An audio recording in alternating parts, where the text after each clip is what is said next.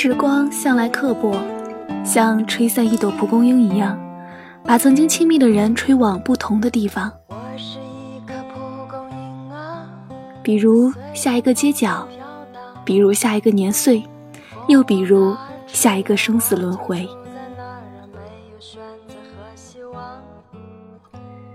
大概人生总是这样，充满一场场盛大的邂逅与别离。我始终记得，在一个晚霞涂满天空的黄昏里，喵小姐在图书馆角落里的那个位置，对我说了这段话。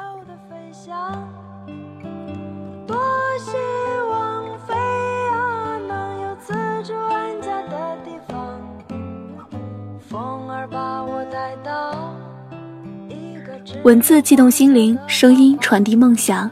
听众朋友们，大家好，您现在正在收听的是月光浮语网络电台，我是主播佳丽。今天又到周一与佳丽相约的时间了。值得期待的是，这一次的节目又是久违的周一搭档一起合作哦。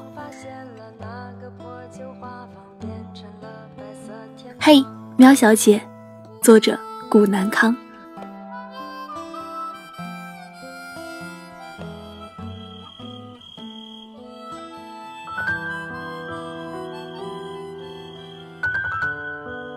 喵小姐总喜欢坐在图书馆角落的那个位置，百无聊赖地靠着窗户望着楼下路过的人来人往。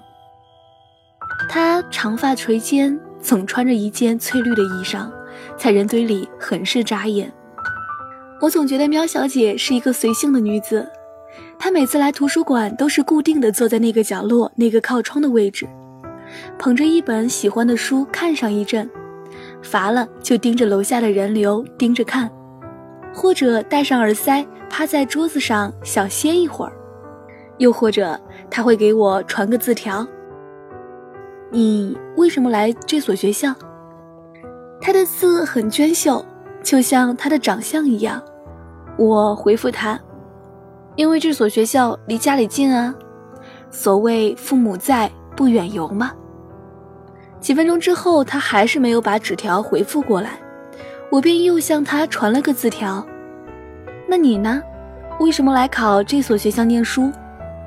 他拍了拍我的后背，我转过身来，他压着声音说：“其实吧，我考了那么多试，就是为了离开家。”我怔了怔，然后问他：“难道你不想家吗？”他微微笑了笑。把目光望向窗口，然后说：“就像你说的那样，父母在，不远游。”我们的对话没有继续下去。晚霞落下来，像轻薄的衣服，喵小姐的头发在晚风中飞扬了起来，淡淡的薄荷香刺激着我的鼻子。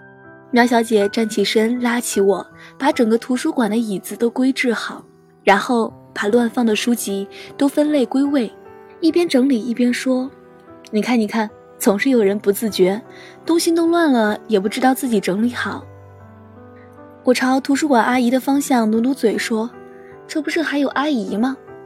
苗小姐一本正经地说：“咱们呀，得多体谅一下阿姨。你看，阿姨的白发都出来了呢。再说了，我每次来这里看书，阿姨都会微笑着向我打招呼。”那种感觉就像，就像妈妈一样。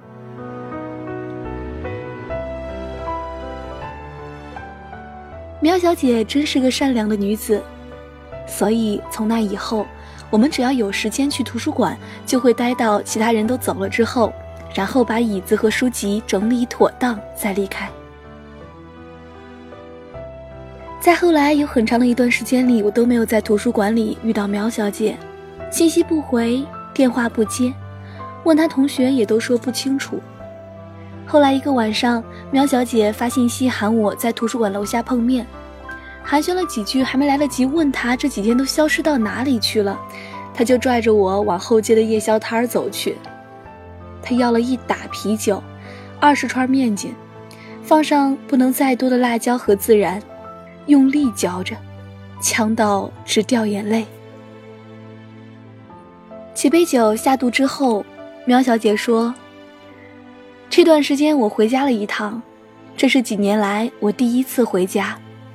我曾经以为自己再也不会回到那个地方了，可是我终究还是回去了，就像我曾经以为自己多么恨他一样。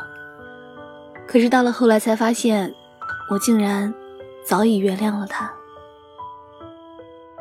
苗小姐一边灌着啤酒，一边说着她的故事，她的语气很轻，听不出来多少的爱恨。我没有挡她杯中的酒，因为我知道现在的她不过是想找个人说说憋在心里的话。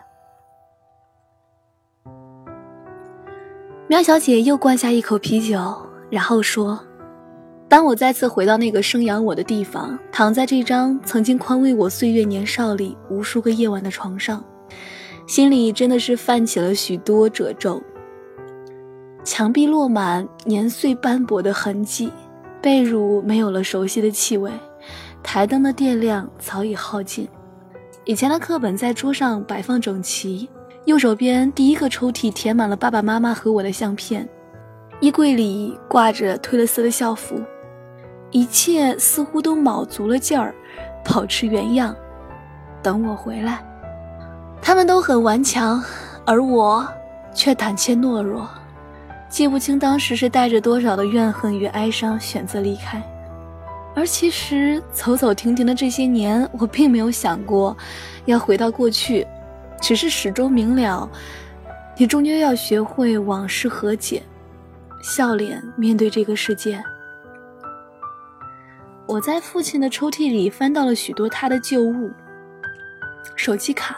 身份证，黑色皮夹，二十多岁模样的相片，从报纸上剪下来的片段，写满了好看钢笔字的纸张，还有写给他母亲的日记，里面尽是抱歉与请求原谅。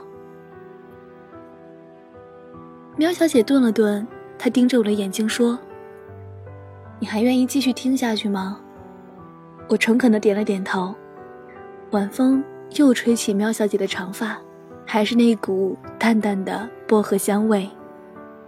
他说，当年的他父亲嗜赌成狂，把家里的钱输了个精光。后来他母亲生病，他父亲竟然仍旧的执迷不悟，以至于他母亲最后郁郁而终。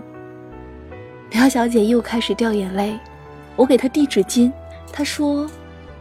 我曾经以为我这辈子都不会原谅他，可是当我接到他车祸的电话的时候，我却忍不住失声痛哭。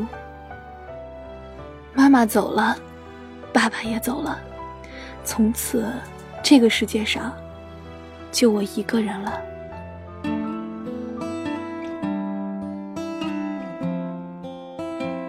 苗小姐开始痛哭流涕。我始终觉得这个世界上没有感同身受这回事儿，可是这一刻，我望着喵小姐，真是满心的疼痛。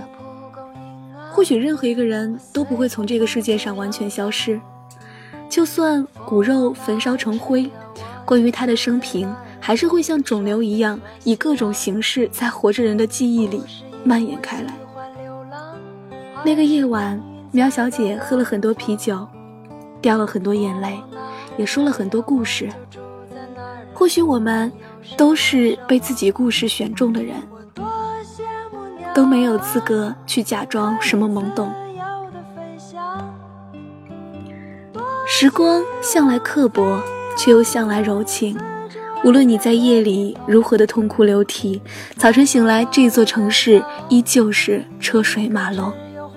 后来，我送给喵小姐一只黑色的小猫。我总觉得，人的身边总要有些东西陪着才好。喵小姐很喜欢那只猫咪，征得图书馆阿姨同意后，便带着它一起到图书馆来看书。我想，我始终都记得，图书馆角落那个位置坐着一个善良的女子，她长发垂肩，飘散着薄荷香味，喜欢穿翠绿的衣裳。养着一只黑色的，跟她同样温柔的小猫。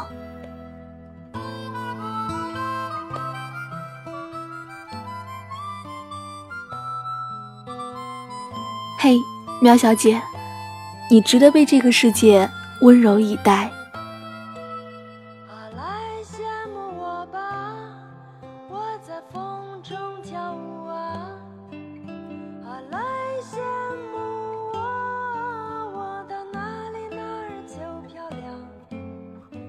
好了，今天的节目就到这里啦。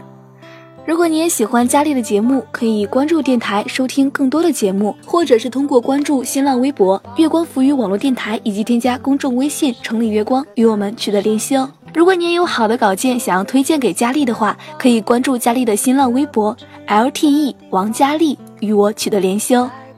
如果你想要收听更多佳丽的节目的话，可以关注佳丽的公众微信 “ng 佳丽”。来收听更多佳丽的节目。好了，今天的节目就到这里啦，我们下期节目再见吧。